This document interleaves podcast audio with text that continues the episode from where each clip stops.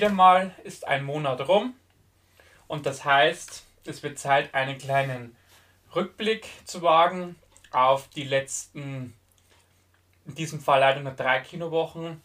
Ähm, alle, die ja diesen äh, Kanal schon länger verfolgen oder die letzten Wochen verfolgt haben, wissen es ja, dass äh, in Bayern die Corona-Regeln verschärft worden sind und dass entsprechend äh, der Kinobesuch leider nicht mehr so einfach zu handhaben ist, wie ich es gerne hätte.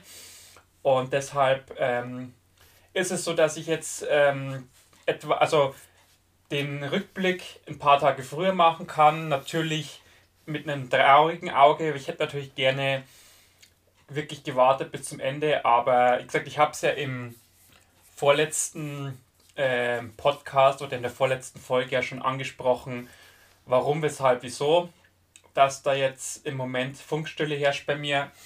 Was aber nicht bedeutet, dass es hier auf diesem Kanal nicht weitergeht. Themen gibt es ja immer, worüber man quatschen kann. Und deshalb, ähm, wie gesagt, heute jetzt noch ein Rückblick im, für den Kinomonat November. Ähm, und ähm, deshalb, oder deshalb, ich wird es auch der letzte Monatsrückblick sein. Ich habe eh die Vermutung, dass ähm, ab, seit mal vielleicht äh, Anfang Mitte Dezember, dass dann nochmal eine Verschärfung kommen wird. Ich hoffe es zwar natürlich nicht, aber es deutet halt vieles darauf hin. Da müssen wir leider alle irgendwie damit leben. Ähm, ich sag mal so, Trübsalblasen bringt leider immer relativ wenig. Und ich werde einfach die Zeit jetzt mit anderen äh, Filmen schön machen. Also ich habe bei der letzten Aktion von Prime mit diesen 99 Cent Filmen habe ich mir einiges geliehen, was ich jetzt nach und nach abarbeite, mir angucken werde. Und es kam jetzt auch die Tage ein Film, auf den ich mich auch schon gefreut hatte, der bloß leider bei uns im Kino lief. Und zwar ist es der hier mit, äh, also Proxima, die Astronautin mit äh, Evergreen, mit Matt Dillon, mit Lars Eidinger, Sandra Hüller. Also nicht nur international gut besetzt, sondern auch ähm, mit zwei sehr herausragenden deutschen Darstellern im Cast. Und da bin ich auf jeden Fall gespannt, was mich hier erwarten wird. Wie gesagt, ich hatte den Film eigentlich schon zu seiner Kinoauswertung auf dem Plan. Aber wie gesagt, der lief leider bei mir in der Gegend nirgends. Da musste ich jetzt auf die äh, Home-Video-Veröffentlichung warten und ich dachte mir, äh, weil er ja auch recht gute Kritiken teilweise hat, hole ich mir fürs Regal. Also da bin ich mal jetzt etwas über meinen Schatten gesprungen und habe jetzt mal wieder, also ab und zu mache ich das schon gern, äh, gerne mal, äh, einfach auf Risiko mir einen Film zu holen. Ähm, immer natürlich mit der Wahrscheinlichkeit, dass auch äh, ein mieser Film sein kann, aber ich vertraue dann mal auf die ganzen Kritiken und werde aber sicherlich zu dem Film dann auf Instagram noch was machen, wenn ich ihn geguckt habe. Da einfach mir folgen, das ist sowieso immer die beste Lösung. Nicht nur auf, auf YouTube oder auf Spotify oder sonstigen Plattformen, sondern auch auf Instagram, weil da bin ich ja äh, täglich äh, unterwegs und also da bekommt ihr immer alle Infos sofort, fast tagesaktuell. Äh, ja, genau. Dann, wie gesagt, da er jetzt äh, Kino bei mir leider ausfällt, gibt es auch keine Filme der Woche. Deshalb starten wir eigentlich äh, oder können wir eigentlich direkt mit dem Monatsrückblick starten. Dann kann ich es heute mal einen Ticken ausführlicher machen. Und obwohl der November, wie gesagt, für mich äh, kinotechnisch äh, leider nur drei Wochen äh, lang war, habe ich doch einiges gesehen. Und wie immer fange ich auch von hinten her an, also mit den schlechtesten Filmen und arbeite mich dann nach vorne zu den besten Filmen. Und äh, im November war es jetzt so, ich habe jetzt bei auf Seite der wirklich äh, großen Enttäuschungen nur einen Film. Und zwar ist es die Geschichte meiner Frau, also dieses äh, dramatische, diese, diese dramatische Romanze, die ja, soviel ich weiß, noch, noch weiß, auf einem Buch oder einem Roman basiert, ähm, der, glaube ich, in den 1920er Jahren oder 1930er Jahren spielt. Ähm, ja, zu dem Film habe ich eigentlich schon in meiner Kritik alles dazu gesagt. Ähm, ist einfach extrem langweilig. Der Film geht auch fast drei Stunden. Äh, da braucht man halt wirklich ziemlich viel Sitzfleisch. Und also wie gesagt, ich fand den Film einfach nur langweilig, enttäuschend. Und bis auf die äh, äh, wirklich schönen Bilder von den Kulissen hatte der Film jetzt, wie gesagt, nichts zu bieten, wo, wo jetzt habe ich es, äh, wofür es sich lohnt, den auch sich anzugucken. Also für, für zu Hause kann man sich den vielleicht schon mal reinziehen als Einschlafgeschichte, aber wie gesagt, fürs Kino war es halt doch leider Gottes äh, nicht mein Fall, sagen wir es mal so. Dann haben wir das Mittelfeld. Also wie gesagt, das, mit einem Film ist, sind wir diesmal recht äh, gut davon gekommen. Ähm, wie immer natürlich ab dem Mittelfeld nach oben hin keinerlei Sortierung, wobei bei den Highlights dann ich schon ein, zwei Filme habe, die ein bisschen hervorstechen. Dazu aber dann, wenn ich dann bei den Highlights bin, ein paar Worte mehr dazu. Also Mittelfeld sind jetzt zum Beispiel, oder ja, da ist Eiffel in Love mit drin, das ist ja auch ein, eine gewisse Liebesgeschichte. Ist natürlich auch in gewisser Weise ein Biopic, Drama, also geht es um Gustav äh, Eiffel, also den Erbauer des Eiffelturms. Da wird halt ein bisschen seine Geschichte erzählt in, einer, in Form einer fiktiven Liebesgeschichte war ganz okay, aber ähm, jetzt nichts Besonderes, also hat jetzt keine Maßstäbe im Genre gesetzt und ähm, ich finde, er hätte noch ein bisschen mehr auf das Technische eingehen können, also auf die auf den wirklichen Erbau dieses Turms. Das hat mir so ein bisschen gefehlt. Ansonsten, wie gesagt, ein durchschnittlicher Film. Dann haben wir äh, The Many Saints of Nivak. Das ist ja praktisch die äh, Vorgeschichte zu der Serie Die Sopranos also ein Thriller, Schrägstrich Krimi, Schrägstrich Drama, der natürlich vor allem jetzt für Serienfans gedacht ist, der Film. Also ich als Nicht-Serienkenner hatte schon bei diesen ganzen Figuren ein paar Probleme, das ein bisschen zuzuordnen. Der Film ist auch ähm, verhältnismäßig lang. Ich glaube, der geht auch fast zwei Stunden. Ähm, und ansonsten, ja, auch hier natürlich tolle Kulissen. Ähm, aber wie gesagt, auch hier das Problem, dass man ein bisschen, äh, man muss definitiv in der Materie auch drin sein, um auch, wie gesagt, die einzelnen Figuren zuordnen zu können. Und ich fand es auch, äh, dass, die, dass es einfach zu viele Figuren auch äh, vorkamen. Also irgendwann habe ich auch ein bisschen Überblick verloren. Ähm, und wie gesagt, es ist halt ein Film für Fans und das glaube ich, äh, wenn man sich so die Kritiken zu dem Film durchliest, dann äh, wird es doch recht gut abgebildet, dass äh, Serienfans den Film recht gut feiern und dass Nicht-Serienfans eher, sag jetzt mal, in meiner Schiene sind, also die den Film jetzt eher so durchschnittlich sehen oder vielleicht mit einem Hang zu, naja, okay noch. Ähm, aber wie gesagt, trotzdem ein Film, der sicherlich seine Anhänger haben wird. Dann haben wir noch äh, die Adams Family 2, ein Animationsfilm, Ihr wisst, ich bin kein großer Fan von Animationsfilmen, aber sowas jetzt wie Adams Family oder Sing, sowas gucke ich mir schon an. Vor allem natürlich, ich fand den ersten, also den, es ist ja auch nicht der erste richtige, ist ja auch wieder ein Remake gewesen, aber den von 2019, den Adams Family, fand ich doch wirklich ganz ansehnlich. Und den ersten Teil äh, von Sing fand ich auch großartig. Und im Vergleich jetzt zum letzten Monat, als noch äh, Boss Baby im Kino lief, der, den ich ja doch sehr enttäuschend fand, äh, ist wie gesagt ähm, mein, sage jetzt mal, monatlicher ähm, Animationsfilm ein bisschen besser da. Und ja, es ist der größte Kritikpunkt bei der Adam Family 2 ist sicherlich derjenige, dass die, äh, ist zwar jetzt ein bisschen Spoiler, aber die Familie geht ja auf große Amerikareise und ich finde, ich habe sie auch so ganz prägnant ausgedrückt, äh, die Adams Family geht auf Reise und vergisst ihr Publikum mitzunehmen und also ab dem Zeitpunkt, wo sie dann losfahren, da war dann für mich auch ein bisschen so der Zug abgefahren, weil das dann für mich irgendwie nicht mehr so ganz so stimmig war und ich fand auch, die haben diese einzelnen Sehenswürdigkeiten, wo sie halt gemacht haben, das war mir einfach ein bisschen zu wenig äh, darauf eingegangen. Also man war kurzzeitig im Grand Canyon zum Beispiel, da, da wird dann auch noch so ein bisschen sagen wir, blöde Laien betrieben, was ich jetzt nicht okay fand.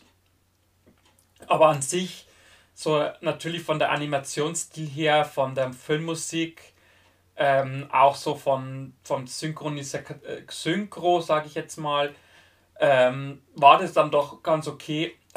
Natürlich nicht so gut wie der erste Teil, aber so für eine Fortsetzung war es okay. Also ähm, ich muss auch ehrlich sagen, ich habe auch nichts Besseres erwartet. Es ist oft so bei, bei Fortsetzungen, dass der zweite Teil oftmals schlechter ist. Es gibt natürlich Ausnahmen, wie zum Beispiel bei Conjuring.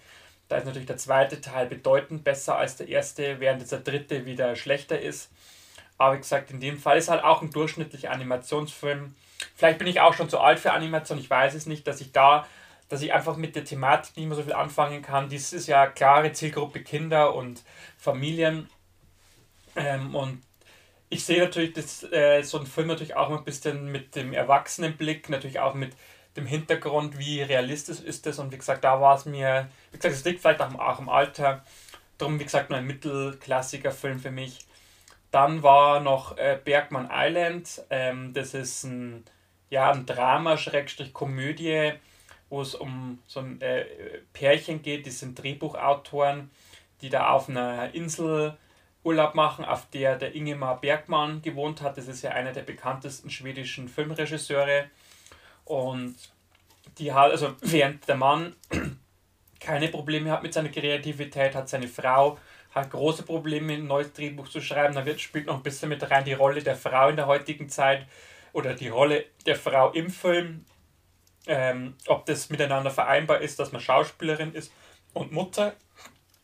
Und natürlich über allem oder mit dem Hintergrund, ähm, dass natürlich die, die, die Rolle der Frau ja heutzutage ja im Wandel ist oder hat sie ja schon gewandelt. Früher galten ja Frauen sag jetzt mal diese klassische Aussage hinter den Herd und für die Kindererziehung, das ist ja heutzutage ja antik, wenn man sowas sagt. Finde ich auch gut so, weil natürlich gerade in, in Beziehungen sollte natürlich schon ein Gleichgewicht herrschen und äh, wenn jetzt eine Frau wirklich sagt, oder wenn eine Frau sagt, sie möchte arbeiten gehen, sie möchte ein eigenes Leben haben oder sie möchte jetzt ihr Leben leben oder sie möchte jetzt einfach ihr eigenes Geld verdienen, das Recht steht den Frauen auch zu und ich glaube, das ist auch für Beziehungen ganz gut, wenn praktisch jeder so seinen, seinen Part hat für sich, sage ich jetzt mal.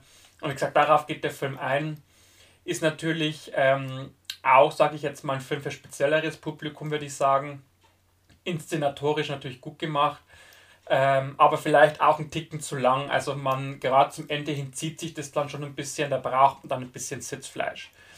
Dann war noch A Pew Place, ähm, ein Drama-Mystery von einem deutsch-griechischen Regisseur, der praktisch ähm, in seinem Film, wie auch bei seinem Vorgänger, weiß ich jetzt gerade den Namen nicht, ähm, sehr eine direkte Sprache hat, auch sehr kompromisslos in seinen Aussagen ist.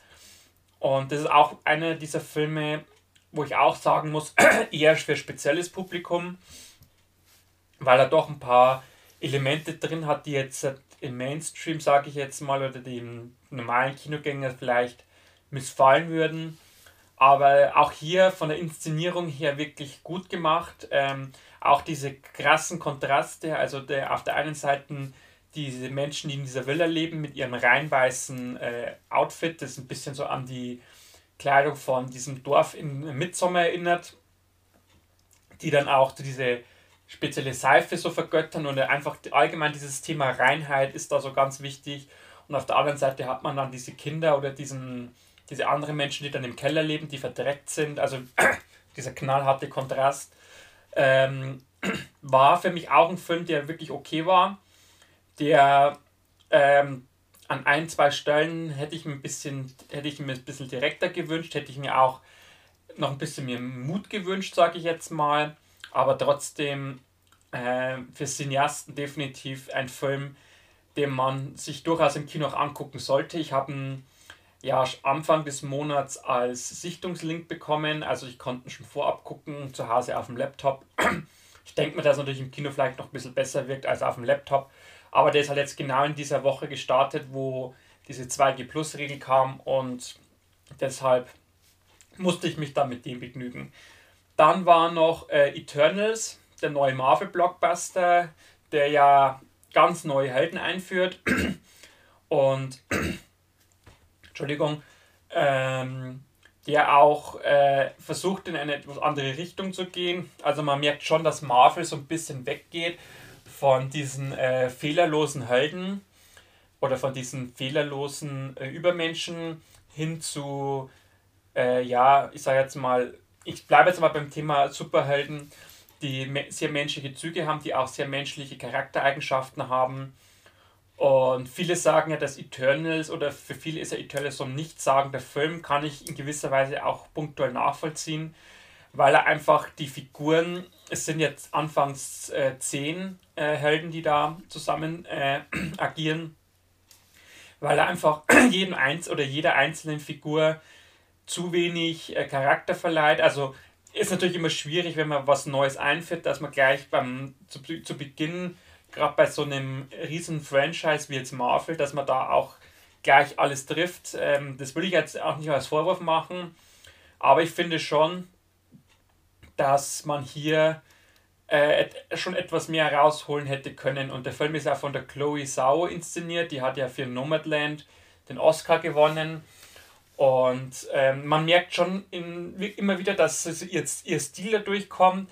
Aber ich glaube, dass, äh, dass jetzt ihr Stil von Film oder ihre Idee von Film mit Marvel nicht so zusammenpasst. Also äh, ich, hab, ich hatte schon immer wieder das Gefühl, dass sie jetzt in ihren Ideen ausgebremst worden ist, dass immer wieder dann von oben kam, pass auf, du musst jetzt wieder auf die Marvel-Formel zurückkehren ähm, und nicht so deine eigenen Sachen machen. Also das, das merkt man im Film schon an, dass da so ein gewisser Zwiespalt mit drin ist. Einerseits eigene Ideen einfließen zu lassen, auf der anderen Seite die Vorgaben zu erfüllen.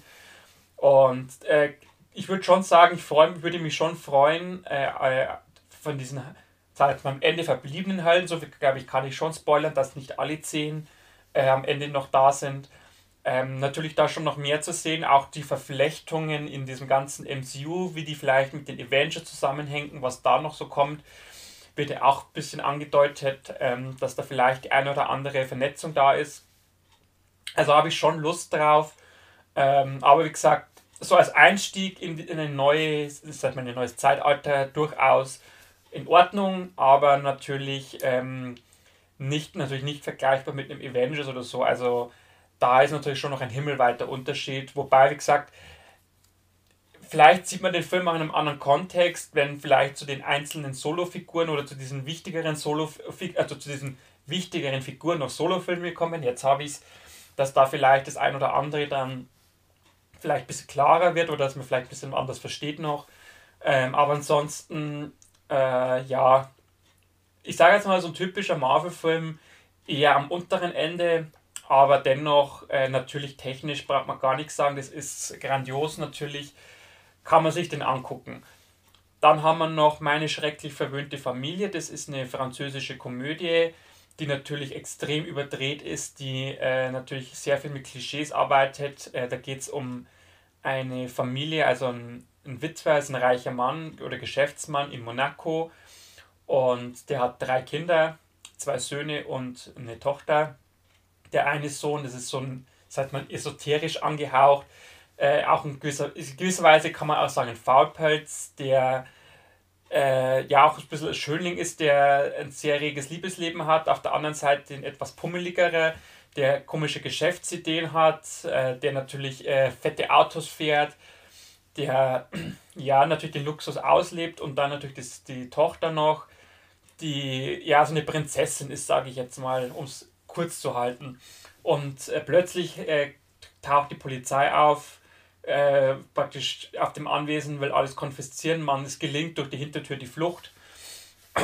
Und plötzlich müssen die vier ohne Luxus und ohne Geld auskommen. Und da der Vater ja aus armen Verhältnissen kommt oder gekommen ist und der hat sich praktisch hochgearbeitet, ist es für ihn ganz, ganz easy hier in so einer heruntergekommenen Haus zu leben, während die Kinder natürlich extreme Probleme haben, sich an Arbeit zu gewöhnen, an nicht teure äh, Kleider. Und ja, natürlich ein Film zum, zum äh, Ausschalten. Und ja, einfach wie gesagt zurücklehnen, genießen ähm, und einfach nicht so viel nachdenken. Also das ist wie gesagt komplett äh, over the top, sage ich jetzt mal, natürlich komplett übertrieben, äh, natürlich schon unterhaltsam, Und das, was er machen soll, das erfüllt er auch. Also, wie gesagt, zum Abschalten, einfach mal zum Spaß haben, kann man reingehen. Und der letzte Film im Mittelfeld ist auch einer der neueren des Monats, und zwar Resident Evil Welcome to Raccoon City. Die Neuauflage des Resident Evil Franchise.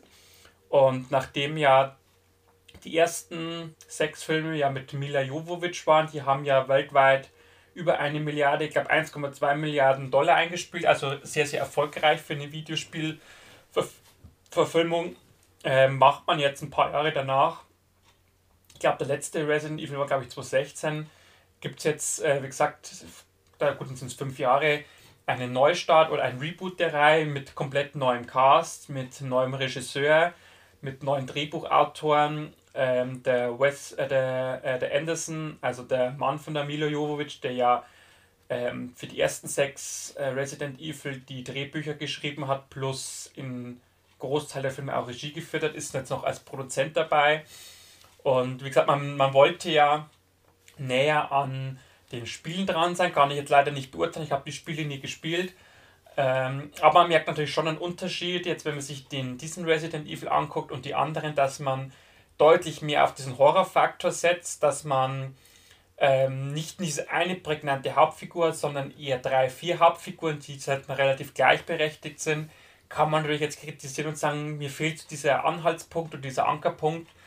Ähm, aber wie gesagt, ich fand es wirklich eine gute Idee, dass man jetzt weggeht, wie gesagt, von dieser einen wichtigen Figur, ähm, die in jedem Film durch neue Nebenfiguren ergänzt wird und hin jetzt eher zu einer Gruppe ist natürlich die Frage, wenn die Reihe weitergeht, wie weit wird die Gruppe im Laufe der Zeit ausgedünnt. Ähm, das kann man natürlich jetzt noch nicht sagen, aber ähm, wie gesagt, die Hintergedanken finde ich ganz gut. Wobei natürlich der Film zum Ende hin schon wieder ziemlich in den Trash abdriftet. Also gerade die letzten 15, 20 Minuten dachte ich mir, jetzt äh, kommt wieder das Anderson-Ding durch. Äh, dieses komplett überdrehte Monsterzeugs mit diesen ja, riesen fetten Viechern da, die komplett gruselig ausgucken, die schleimig sind, die einfach so Dinge sind.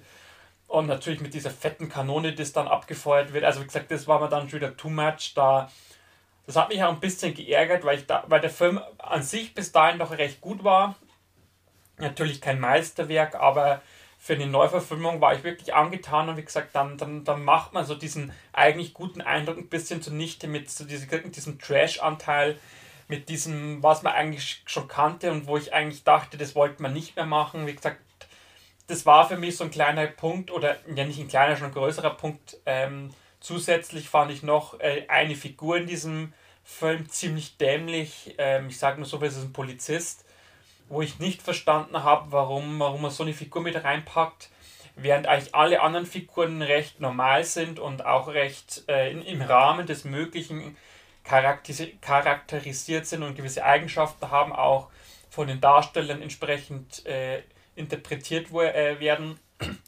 Ist wie gesagt diese eine Figur, die mich massiv genervt hat, irgendwie, wo ich mir dann wirklich gedacht habe, also natürlich ist es ein Film, aber äh, wo ich mir denke, wird man jetzt, wird jetzt jeder Dödel Polizist oder kann jeder Dödel Polizist werden? Und ja, aber wie gesagt, es ist ein, es ist ein an sich ein guter Film. Ja, ich, wie gesagt, ich bin Fan der ersten Reihe. Äh, wie gesagt, ich kenne das Spiel nicht, aber wie gesagt, ich hatte trotzdem meinen Spaß bei dem Film. So, dann haben wir jetzt noch die Highlights. Ähm, da, wie gesagt, habe ich jetzt zwei Filme, die für mich, oder ich sage jetzt mal drei Filme, die für mich herausstechen. Äh, also ich fange jetzt einfach mal an mit Ammonite, äh, ein äh, Drama-Liebesfilm, der auch äh, in gewisser Weise auf einer historischen Figur basiert. Ich habe jetzt bloß den Namen der Forscherin vergessen. Ich bitte dies an dieser Stelle zu entschuldigen.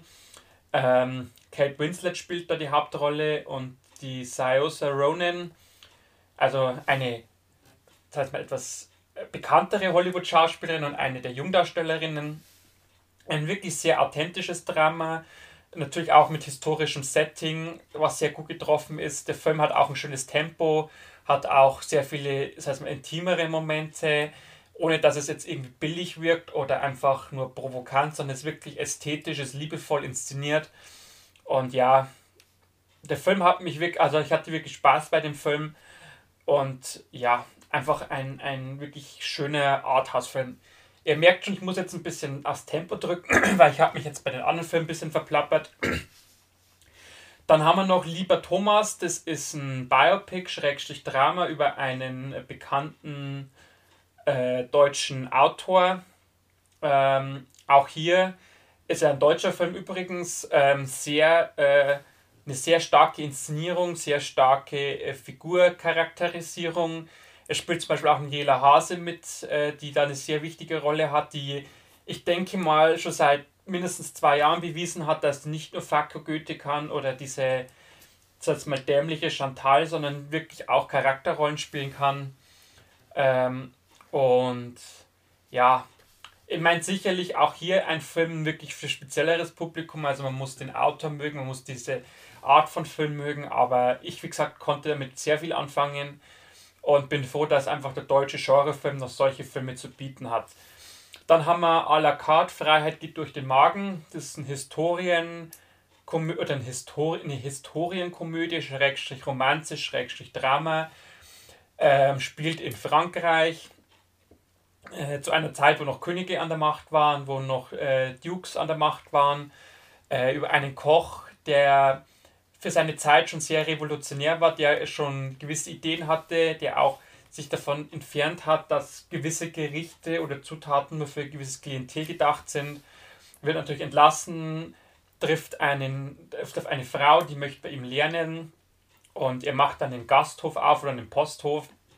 Und in gewisser Weise möchte man damit einfach sagen, äh, wie die Restaurants entstanden sind, wie die Pommes entstanden ist und ähm, ja, ein wirklich sehr kulinarischer Film, muss ich sagen. Danach hat man definitiv Hunger ähm, der natürlich auch ähm, natürlich jetzt nicht allzu sehr in die Tiefe reingeht, der schon ein bisschen oberflächlich auch bleibt, aber der definitiv äh, nicht, wie gesagt, nicht nur hungrig macht, der auch äh, amüsant ist, der diese französische Leichtigkeit hat und der einfach, ja, ich sage jetzt mal wirklich äh, zum Zurücklehnen ist, zum Genießen ist und einfach zum Spaß haben.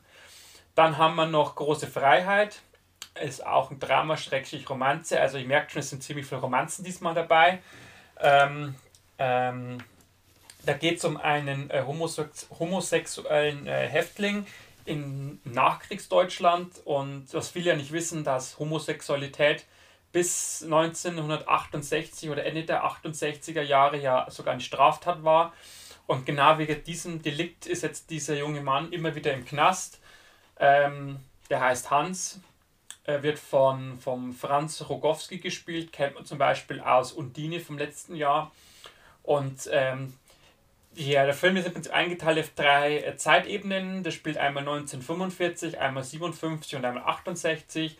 Und dabei lernt er jedes Mal neue Männer kennen, hat natürlich auch Sex mit diesen Männern. Während ein, ein Mann dabei ist, das ist ein Österreicher, ähm, ich habe jetzt bloß den Namen vergessen, der ist wegen Mordes im Knast und der ist natürlich, äh, weil Mord ja eine Tat ist, wo man lange sitzt, der einzige, die einzige Konstante. Und aus anfänglicher Verachtung wird praktisch immer mehr Liebe. Und ja, das zeigt der Film natürlich, wie so eine Liebe wachsen kann und dass auch Männer sich lieben dürfen. Und ja, auch wirklich, auch hier wieder ein sehr authentischer Film, sehr ja, auf, auf äh, Liebe gemacht. Äh, auf natürlich auch natürlich mit ernsthaftig, äh, der ernsthaften Hintergründen. Ähm, und ja, ich hatte auch hier, äh, ich saß im Kino und war wirklich fasziniert äh, von den Darstellerleistungen, also gerade vom Franz Rogowski, der hier wirklich äh, sehr gut spielt.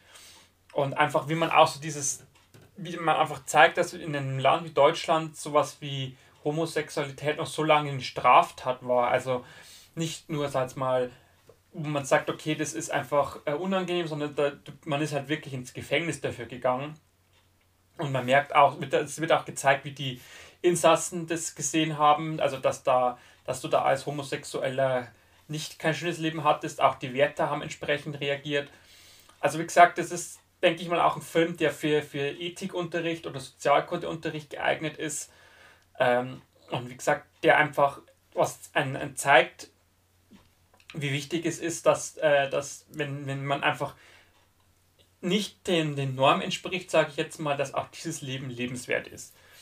Dann haben wir jetzt noch vier Filme. Äh, los geht's mit Ghostbusters Legacy. Im Original heißt der Ghostbusters Afterlife.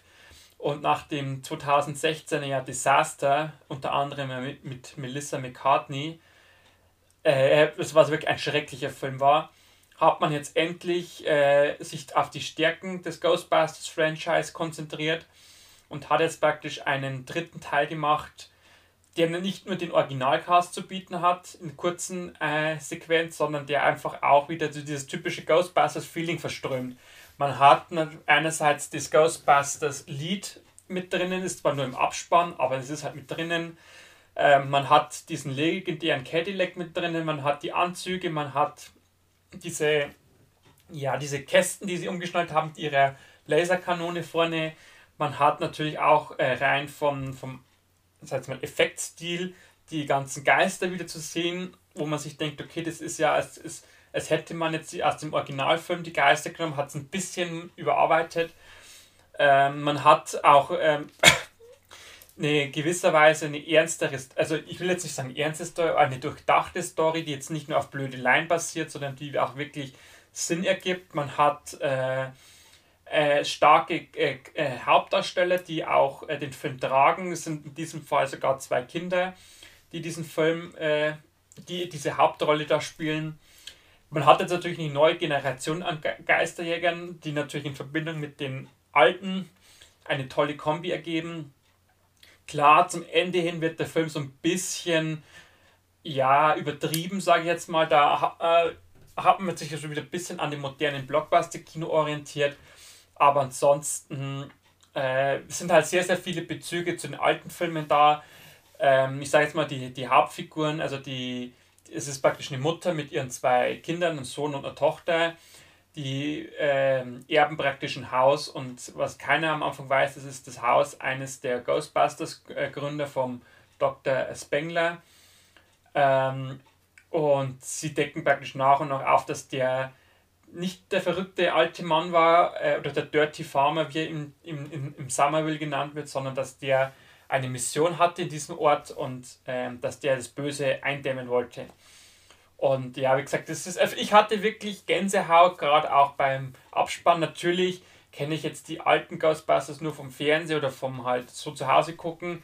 Ähm, aber wie gesagt, ich hatte wirklich ein, ein wirklich schönes Gefühl bei diesem Film. Und ich hatte auch wirklich Spaß dabei. Ich, es war auch, wie gesagt, ein Film, der, der unterhalten hat, der ein schönes Tempo hat, der äh, technisch sehr, sehr gut ist, der, wie gesagt, so dieses diese, diese aus, aus Nostal Nostalgie und Moderne eine tolle äh, Kombination schafft und der einfach zeigt, wie eine Fortsetzung selbst nach über 30 Jahren auszusehen hat. Genau. So, dann haben wir jetzt noch drei Filme. Ähm, das waren auch so jetzt meine drei absoluten Highlights äh, des Monats. Ähm, los geht's mit Platzspitzbaby, meine Mutter, ihre Drogen und ich. Das ist ein Drama, auch äh, auf einem Roman basierend. Ähm, da geht es um ein junges Mädchen, die ist mit ihrer Mutter, lebt in Zürich. Und in Zürich gab es lange Zeit so eine, sag mal, offene Drogenszene. Also äh, da gab es einen Park, wo sich die ganzen Abhängigen getroffen haben in der Öffentlichkeit. Und das wird praktisch jetzt aufgelöst von der Stadt. Die ganzen äh, Leute, die da halt abgehangen sind, müssen halt in die umliegenden Dörfer oder Gemeinden halt abwandern. Und wie es halt immer so ist, wenn man im Drogensumpf drinsteckt, die Mutter trifft halt in dieser neuen, in diesem neuen Wohnort auf äh, alte Bekannte.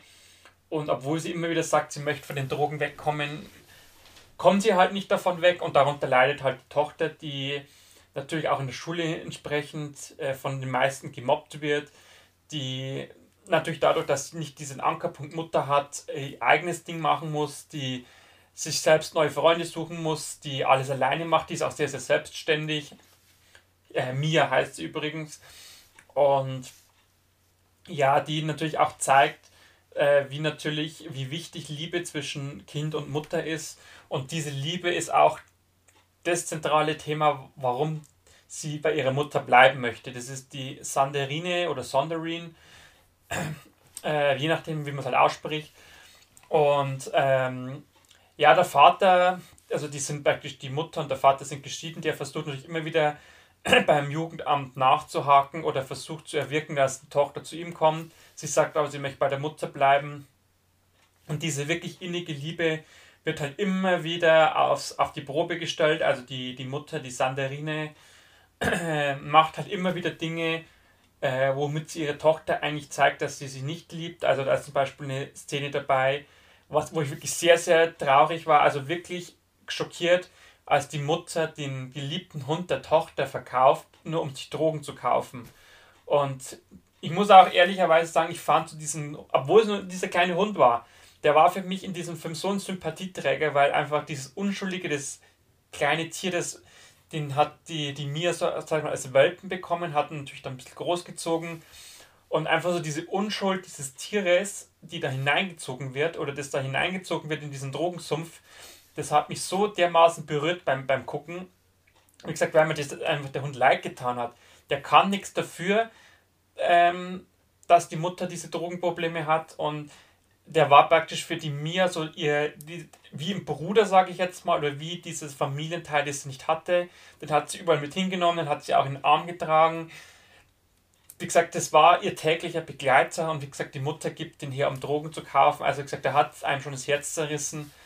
Ähm, und allgemein auch hat der, hat der Film immer wieder Momente, wo man wirklich kurz vorm Schlucken ist, weil er einfach äh, so direkt und deutlich aufzeigt, ähm, wie, wie schlimm das ist wenn man in diesem Drogensumpf steckt. Ähm, dabei wird jetzt die Mutter nicht unbedingt nur als Täterin oder als Böse, sage ich jetzt mal, dargestellt, sondern auch in gewisser Weise als Opfer, weil sie ja praktisch, ähm, ja, es ist wie bei allen äh, Suchtproblemen, dass wenn du halt mal drin bist, ist es halt ganz, ganz schwer rauszukommen und die, die, die, die Mia ist halt so dieser, das heißt mal, letzte Ankerpunkt, der immer wieder mal punktuell dafür sorgt, dass sie einfach, ja, äh, ein paar Tage clean ist, dass sie einfach wieder merkt, wie wichtig Familie ist, bis halt der nächste, äh, der nächste Drogenrausch kommt. Ähm, aber wie gesagt, so diese, diese, diese, diese Konstellation ist halt wirklich, wirklich toll dargestellt. Ist ein Film aus der Schweiz. Man muss aber keine Angst haben, der ist auf, also zumindest in der Kinofassung ist er auf Deutsch synchronisiert. Ich weiß natürlich nicht, wie der Film im Original jetzt synchronisiert oder gesprochen ist, aber die Kinofassung ist auf jeden Fall in normalen, verständlichen Deutsch gehalten. Und ähm, er zeigt aber auch ähm, allgemein so dieses, diese Thematik mit sozialen Brennpunkten, mit äh, Kindern aus solchen Familien. Also da hat die Mia da eine Freundin, die kommt auch, oder allgemein ihre Freunde, die sie da hat, das ist so eine Vierer-Gang sind sie da. Die kommen alle aus zerrütteten Familien und die Freundin von ihr, die, oder bei der wird es dann nochmal explizit angedeutet, dass praktisch, wenn du aus einer zerrütteten Familie kommst, eigentlich die Wahrscheinlichkeit sehr hoch ist, dass du im gleichen Sumpf landest oder noch tiefer sinkst. Und das, wie gesagt, das waren auch Bilder, die sind wirklich schockierend teilweise, das zu sehen, wie da so ein junges Mädchen so abstürzt, während praktisch die Mia eigentlich das, das positive Beispiel ist, wie man da rauskommen kann. Ähm, also wirklich hat, der hat mich berührt, der Film, der hat wirklich tolle Momente. Also kann ich wirklich jedem empfehlen, in diesen Film zu gehen und sich den Film anzugucken. Dann haben wir ähm, noch Hopfen, Malz und Blei. Das ist eine Westernkomödie, ein bayerischer Independent-Film. Wo ich natürlich dazu sagen muss, äh, ihr wisst ja, bei Independent-Filmen ähm, lege ich immer ein bisschen anderen Maßstab an, weil immer mit dem Hintergrund äh, wissen, dass natürlich hier, ich sage jetzt mal in Anführungszeichen, Amateure am Werk sind, ohne jetzt die Schauspiel oder das Team abzuwerten, aber im Vergleich jetzt zu einem Blockbuster ist es, wie gesagt, eine ganz andere Liga. Und weil natürlich entsprechend äh, wenig Fördermittel dahinter stecken, also diese Independent-Filme finanzieren sich ja überwiegend aus Fördermitteln oder aus Spenden. Und wie gesagt, da lege ich, wie gesagt, einen anderen Maßstab an weil es, wie gesagt, einfach da viel, viel mehr Herzblut drin steckt, viel, viel mehr Arbeit. Man sieht ja auch, wenn man sich jetzt bei Hopf mal zum Blei so anguckt, äh, was äh, wer was bei dem Film macht. Also gerade auf der technischen Seite, da hast du den Regisseur, der ist gleichzeitig Drehbuchautor, der macht einen Schnitt noch mit, der macht das noch mit, der macht das noch mit. Während äh, eine der Hauptdarstellerinnen da noch, mit, äh, da noch mitmacht bei der äh, Postproduktion oder hier noch was macht. Ähm, ist das gleich wie bei, beim Stefan Müller bei Loom Movies, der ist ja auch äh, so, dass der recht viel noch selber macht oder machen muss. Und ähm, wie gesagt, darum ist es auch, ist auch Hopfenmalz und Blei für mich so ein, eines dieser absoluten Highlights. Äh, nicht nur, weil er aus Bayern ist, mit bayerischem Dialekt spielt oder gesprochen, sondern weil er halt einfach äh, aus den Mitteln, was er hat, für, in meinen Augen das absolut Beste rausholt. Äh, wir haben hier eine wirklich sehr schön gestaltete Western-Stadt, äh, in Anführungszeichen Stadt, äh, wo man wirklich sieht, okay, hat sich jemand Mühe gemacht, hier hat man Ideen reinfließen lassen und man verbindet hier Western mit Bayern also was ja normal gar nicht zusammenpasst. Also ich, ich sage jetzt mal so, Lederhose und Biertisch trifft auf Revolverheld. Also das glaube ich ist so das, was man sagen kann zu dem Film. Der auch Geschichte oder von, vom Drehbuch her äh, eine Geschichte erzählen möchte, die äh, vom Bier handelt natürlich, die natürlich auch von dem Wunsch hat, äh, jemand Geliebtes aus dem Jenseits wieder zurückzuholen, also auch das Mythische mit drin hat ähm, wo natürlich auch Indianer vorkommen, die nicht jetzt wie in den allermeisten Westernfilmen in so einem Tipi auf der, in der Steppe leben, sondern einfach mitten im bayerischen Wald ihr, ihr, ihre Zelte haben ähm, und auch immer in Kombination mit moderneren Sachen. Ähm, ihr wisst ja, Indianer sind ja bekannt für die Friedenspfeife oder für einfach allgemein so dieses Thema mit, äh, mit gewissen äh, Rauch oder Düften zu arbeiten, um ja, ich sage jetzt mal, in so eine Art Trance- oder Rauschzustand zu fließen. Und hier ist es halt einfach so, dass halt die Jugend äh, jetzt nicht Pfeife raucht oder irgendwas anderes konsumiert, sondern die schnuppern halt am Harz. Also das, ja, wenn praktisch die Rinde offen ist, und dann ziehen sie sich halt den Duft des Harzes rein. Äh, was ich wirklich eine sehr kreative Idee finde. Es wird auch angeteasert, woher der Name Bierzeit kommt. Und um wieder auf Geschichte zurückzukommen, die wird äh, aus verschiedenen Perspektiven erzählt. Die, also man wird praktisch ins Szenario erstmal hineingeworfen, dann kommt irgendwann so ein Cut und dann kommt so eine Art Sprecher rein, der sagt, okay, jetzt ist das und das passiert. Äh, jetzt blicken wir mal zurück, wie das eigentlich so weit gekommen ist. Und dann wird praktisch die Geschichte von, eigentlich von Anfang erzählt. Wie gesagt, aus verschiedenen Blickwinkeln, da wird auch immer hin und her gewechselt. Äh, man hat einerseits diese zwei Hauptfiguren, diese zwei, sage jetzt mal, Musiker, man hat diese Bande dieser, von dieser, äh, sag jetzt mal, Chefin, die praktisch eine Brauerei hat, die aber Schulden hat. Man hat dann diesen äh, Kopfgeldjäger, man hat diese zwei Indianer, die da, sag jetzt mal, am Anfang äh, leicht bekifft sind. Und alle, oder jede Geschichte hat so das Ziel, dass es auf die anderen zusteuert und dass aus diesen vielen Geschichten eine große Geschichte wird. Und ähm, ja, das ist einfach, wie gesagt, unterhaltsam. Ich, ich musste so viel lachen im Kino. Ähm, ich hatte so viel Spaß. Es war einfach so äh, schön gemacht. Es war mit so viel Liebe, mit so viel Hingabe gemacht. Ähm, natürlich geht es sehr viel um Bier. Es geht auch um verschiedene Biersorten. wie gesagt, auch die Verbindung mit, mit dem Modernen mit, und dem, sag jetzt mal, äh, Western-Stil. Also dass, wie gesagt, da einfach äh, im, im Saloon oder vor dem Salon Biertische stehen, dass die Leute da in Lederhose reingehen, ähm, dass die in, der, in dieser Schenke oder in diesem Saloon halt verschiedene Biersorten haben, dass äh, Leute, die einen Radler trinken, sind da praktisch, äh, werden da praktisch öffentlich gedemütigt, also sie werden also eingespannt, kennt man ja, wo Kopf und die Hände rausschauen in so einem Holz und werden dann mit Sachen beworfen. Ähm, dann zum Beispiel müssen die äh, wenn, wenn jetzt mit dem Pferd oder mit dem Esel kommt, muss man Parkgebühren zahlen. Also wirklich so diese Kombination aus diesen modernen Sachen mit diesem Western-Ding, also hat für mich grandios funktioniert. Ähm, hoffe ich natürlich sehr, dass es den Film auch mal auf DVD oder Blu-ray gibt. Die werde ich mir auf jeden Fall holen, weil das einfach so ein kleines äh, Highlight ist. Und wie gesagt, für jemanden aus Bayern natürlich ähm, besonder, in besonderer Weise. Und wie gesagt, es macht einfach extremen Spaß. Und ich kann es auch verstehen, wenn jemand aus jetzt äh, Norddeutschland sagt, er kann mit dem Film gar nichts anfangen, vollkommen in Ordnung. Ich denke mal auch, das ist wirklich ein Film für bayerisches Publikum. Also war anfangs der Eberhofer ja auch, ist jetzt mittlerweile deutschlandweit beliebt, aber wie gesagt, das ist so ein richtiges Herzenprojekt aus Bayern. Und wie gesagt, das muss man auch entsprechend würdigen.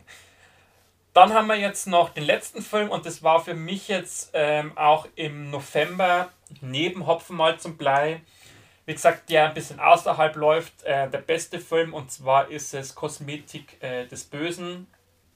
ein äh, deutsch, französisch, spanischer Film, auch ein kleinerer Film, der bei uns damals äh, nur ein einziges Mal lief, also in einer einzigen Sondervorstellung.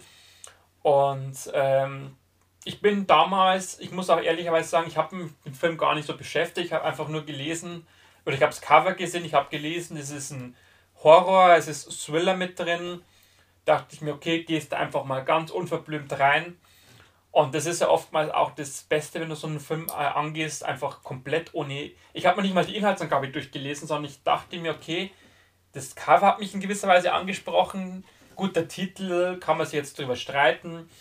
Ähm, ähm, aber wie gesagt, mich hat es einfach neugierig gemacht. Ich bin reingegangen und war wirklich äh, danach baff, weil der Film einfach äh, derart reingeballert hat Jetzt nicht, weil er besonders brutal ist oder so, sondern weil er einfach äh, äh, eine so starke Inszenierung hat, weil er einfach so derart spannend ist. Der ist gefühlt alle fünf Minuten ein Twist drinnen. Man ist sich nie sicher, wie jetzt der Zusammenhang ist. Es geht im Prinzip um zwei Figuren, und zwar um einen Mann, der ist ein äh, bekannter äh, Ingenieur, Schrägstrich Architekt, glaube ich. Ähm, und der ist zu einer Lesung in äh, Paris und will dann praktisch danach, also er hat ein Buch geschrieben, stellt halt das vor und möchte danach zurück nach äh, Polen in seine Heimat und wird auf dem Weg zum Flughafen, also er ist eh schon spät dran. Und ihr wisst ja, Paris ist eine Großstadt, also entsprechend Verkehr nicht so schnell, ähm, wird er aufgehalten von einer jungen Frau, die ihn halt bittet, ob es, ob es sie nicht mitnehmen kann.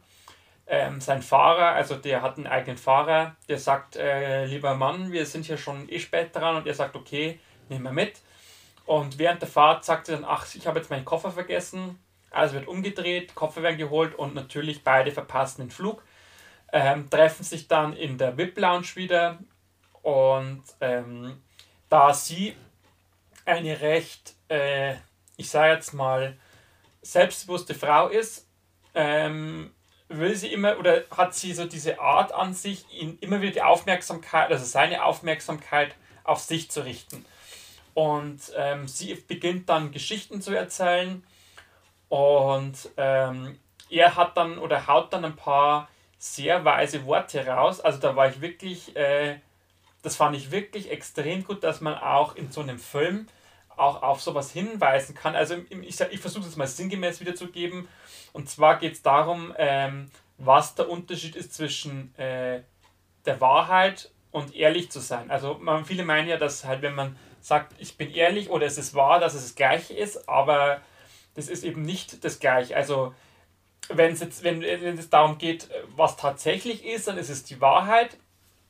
Und wenn es äh, und, und Ehrlichkeit bedeutet in dem Sinn, wenn man jetzt von sich aus von einer Sache überzeugt ist, also wenn jetzt zum Beispiel ich sage, ähm, es gibt nur, oder wenn ich jetzt sage, es ist äh, BMW ist das beste Auto, dann ist es, bin ich davon überzeugt. Und wenn ich jetzt zu jemandem sage, äh, pass auf, BMW ist das beste Auto, habe ich jetzt nicht mal die Wahrheit gesagt, weil keiner weiß, was das beste Auto ist, aber für mich persönlich ist halt das das beste Auto.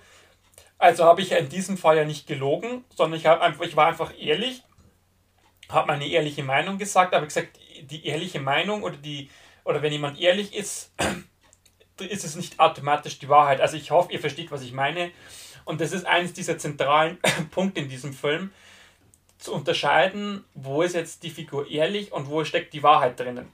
Und diese ich sage jetzt mal, diese Schnitzeljagd, um es jetzt mal so zu sagen, ist einfach wirklich von, von der ersten bis zur letzten, also ich will jetzt nicht sagen von der ersten Minute, aber halt recht schnell merkt man, okay, hier ist Spannung drin, hier ist äh, Brisanz mit drinnen und ähm, es gibt dann immer wieder zwei, drei Punkte, da meint man, so, jetzt habe ich den Drehbuchautor durchschaut oder jetzt weiß ich, wie es ausgeht, um dann fünf Minuten später da zu sitzen, ach scheiße, äh, der Film geht ja wieder in eine ganz andere Richtung und das ist das, was ich an so kleineren oder allgemein an, an Filmen aus diesem Genre so liebe, wenn sie halt einfach überhaupt nicht vorhersehbar sind, wenn du praktisch als Zuschauer immer wieder praktisch hingeführt wirst, so nach dem Motto, schau hin, jetzt präsentiere ich dir alles und du sagst, jetzt hat es Klick gemacht und dann sagt der Film, ach, Edgy Badge, ähm, ich habe hier eine kleine Überraschung für dich. Ähm, und wie gesagt, das ist einfach, ich, wie gesagt, ich saß, in dem, ich saß im Kino drin, ich war wirklich gebannt für den Film. Äh, ich hab's, was ich normalerweise in, immer wieder in Filmen gerne mache, dass ich mal auf die Uhr gucke, äh, wie lange jetzt es noch dauert oder wie spät das ist. Ich hatte kein einziges Mal den Drang, auf die Uhr zu gucken. Ich muss auch ehrlich sagen, ich hatte auch den, kein einziges Mal den Drang, was zu trinken. Also ich bin mit einer vollen Wasserflasche rein, habe halt bei den Trailer noch kurz was getrunken oder im Vorspann und habe dann wirklich bis zum Ende nichts mehr getrunken. Ich musste dann beim Rausgehen die dreiviertel Flasche noch schnell wegexen, ähm, weil ich gesagt während des Films einfach so ge geflasht war von dem, was mir jetzt hier erzählt wird und wie gesagt, ich war mir, wie gesagt, zwei, dreimal sicher, jetzt habe ich durchschaut, um was es geht. Und wie gesagt, dann werde ich, bin ich immer überrascht worden. selbst am Ende, als man jetzt meint, okay, jetzt hat man wirklich alles durchschaut, ähm, hat der Film nochmal einen Twist mit drinnen und äh, beweist dann praktisch, dass das, der Film eigentlich ganz anders zu interpretieren ist, als man die ganze Zeit gedacht hat. Und ähm, ja, ich meine, ich habe ähm, zu diesem Film auch eine eigene Kritik gemacht. Äh, zusammen mit Last Night in Soho. Ich merke gerade, ich habe Last Night in Soho vergessen. Die werde ich natürlich jetzt noch anfügen. Ähm, und wie gesagt, da habe ich natürlich, gehe natürlich noch ein bisschen genauer auf den Film ein. Ähm, aber wie gesagt, den kann ich euch sehr ans Herzen legen, äh, oder ans Herz legen. Und jetzt noch kurz Last Night in Soho, der ist natürlich auch bei meinen Highlights dabei. Der neue Edgar Wright-Film mit äh, Mac, äh, Mackenzie, äh, mir fällt jetzt gerade der Name nicht ein. Thomasin McKenzie und Anya Taylor in den Hauptrollen. Ähm, ein Psycho-Thriller, Schrägstrich Horrorfilm. Ähm, wie gesagt, der neue Film von Edgar Wright, der auch extrem äh, stark inszeniert ist, der äh, eine extrem starke Bildsprache hat, der auch wirklich spannend ist. Also man, man hat zwar einen gewissen Grundstock, wo man sich das vielleicht so erahnen kann, aber der dann eine Richtung einschlägt, eine sehr düstere, horrorlastige Richtung, der auch mitunter brutal ist, der auch natürlich mit den, klar mit den klassischen Stilmitteln des Horrors arbeitet, aber jetzt nicht auf so billige Jumpscare-Weise, sondern schon wirklich mit Bedacht, mit, mit äh, Kreativität, mit Witz. Also jetzt nicht mit, mit lustig Witz, sondern einfach mit dieser Note, hier hat sich jemand Gedanken gemacht und ähm, ja, ich, ich habe es auch schon an Kinozahlen gesehen. Also der Film ist leider Gottes beim Kinopublikum, ich sage jetzt mal durchgefallen, was ich sehr, sehr schade finde, weil der Film wirklich, äh, wirklich ein starker Film ist, der einfach unfassbar intensiv ist, der getragen wird von zwei Hauptdarstellerinnen, die sich gegenseitig immer weiter hochpushen, wo man am Ende gar nicht sagen kann, wer von diesen beiden jungen Frauen war jetzt die bessere, weil die beide ihren Part so grandios spielen. Ähm, natürlich auch äh, mit diesem Thema MeToo spielt eine starke Rolle. Es, äh, wie gesagt, der Film nimmt sehr, sehr schnell eine düstere Wendung. Man hat auch als, als Highlight für mich diese Gesichter, diese, also diese verzerrten Gesichter von diesen grauen Männern, die so als, als Geist fungieren sollen, was mich sehr überzeugen konnte. Man merkt natürlich schon, dass der Edgar Wright ein Regisseur ist, der auch äh, ins Detail geht, der auch detailverliebt ist ähm, natürlich auch ein richtig geiler Soundtrack mit drinnen. Die Anya Taylor ist ja, hat ja auch äh, einen Song äh, eingesungen, den hört man zum Beispiel im Trailer schon. Da hatte ich wirklich Gänsehaut dabei. Und wie gesagt, der, die Richtung, in die es dann zum Ende geht, die ist klar, es ist jetzt natürlich schon auch wieder eher ein Film für Horrorfans.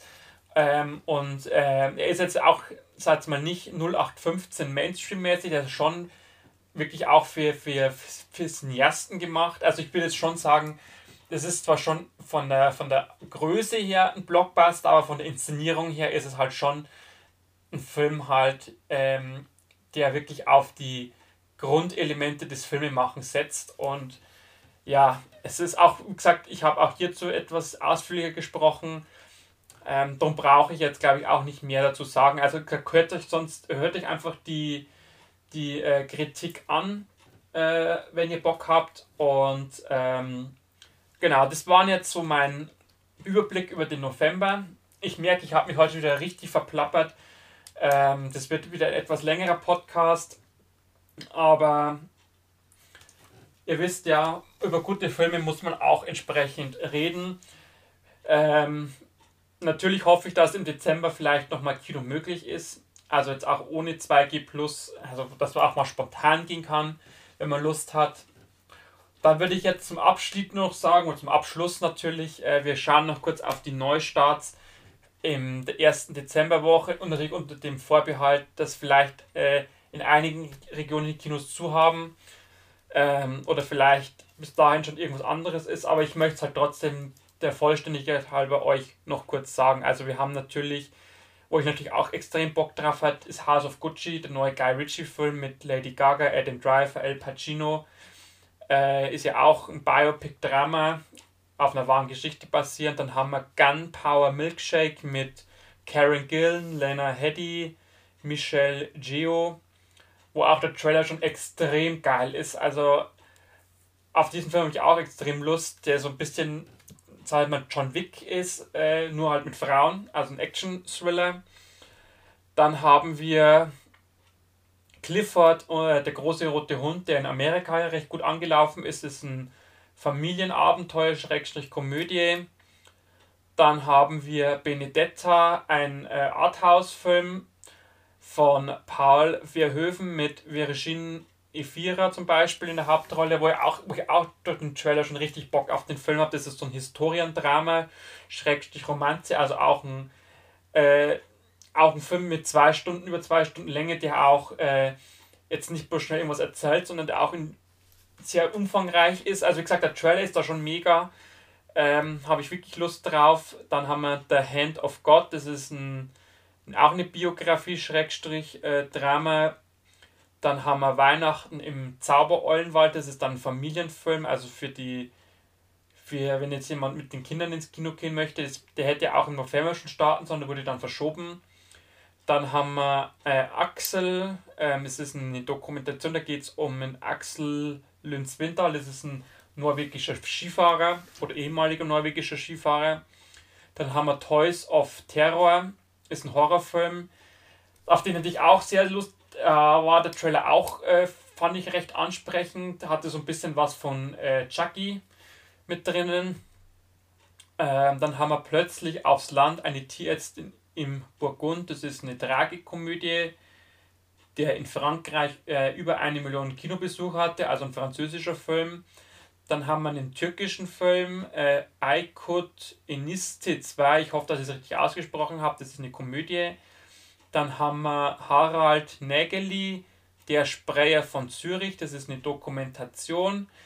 Dann haben wir nochmal eine Doku, äh, Bloody Nose, Empty Pockets. Dann haben wir das Ende des Schweigens, das ist ein Drama. Dann haben wir nochmal eine Doku, äh, die Zähmung der Bäume, Taming the Garden.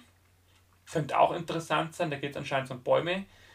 Äh, dann haben wir äh, als letzten Film noch, das ist ein Drama, äh, Vater-Otek oder Otak. Äh, ich weiß nicht, ob ich es richtig ausgesprochen habe. Ähm, das wären jetzt so die Starts für den ersten oder für den 2. Dezember, also der erste Starttag im Dezember. Wie gesagt, kann sein, oder ist es ja so, dass in einigen Regionen ja die Kinos zu sind. Ich, wie gesagt, ich habe die Befürchtung, dass es äh, dabei nicht bleiben wird. Aber natürlich muss optimistisch sein. Und äh, vielleicht werde ich mich dann doch überwinden, dass ich jetzt wegen Gunpowder Milkshake oder wegen House of Gucci ähm, oder Benedetta, also für diese drei Filme, dass ich da doch äh, mal ins Testzentrum gehe. Vielleicht kann ich es auch so machen, dass ich äh, irgendwann in der Früh gehe, dass ich dann Nachmittag gucken kann. Muss ich gucken, wie ich zeitlich schaffe. Ihr wisst ja, als, wenn jemand, als jemand, der im Einzelhandel arbeitet, äh, mit den Öffnungszeiten von Apotheken oder sowas, ist natürlich nicht ganz so easy. Äh, Gerade wenn man länger arbeiten muss, dass man da noch äh, reinkommt. Aber da wird es, die Zeit wird es zeigen, ähm, wie ich Lust und Laune dazu habe. Ansonsten muss ich halt warten, bis die Filme äh, vielleicht danach nochmal laufen oder ich muss halt auf die Veröffentlichung als äh, Streaming oder so warten. Aber nichtsdestotrotz, ich hoffe, ihr hattet heute trotz etwas längeren Podcast äh, gute Laune oder ich konnte euch einen oder anderen Film des Monats näher bringen. Vielleicht seid ihr so und sagt, okay, oder bei euch ist noch kein 2G Plus und sagt, oh, den einen oder anderen Film möchte ich jetzt noch angucken, dann, wie gesagt, nutzt die Chance, solange es noch äh, die Möglichkeit gibt, relativ problemlos ins Kino zu gehen. Und ansonsten hören wir und sehen wir uns einfach nächste Woche wieder mit einem neuen Thema. Bis dahin, alles Gute, ciao, ciao.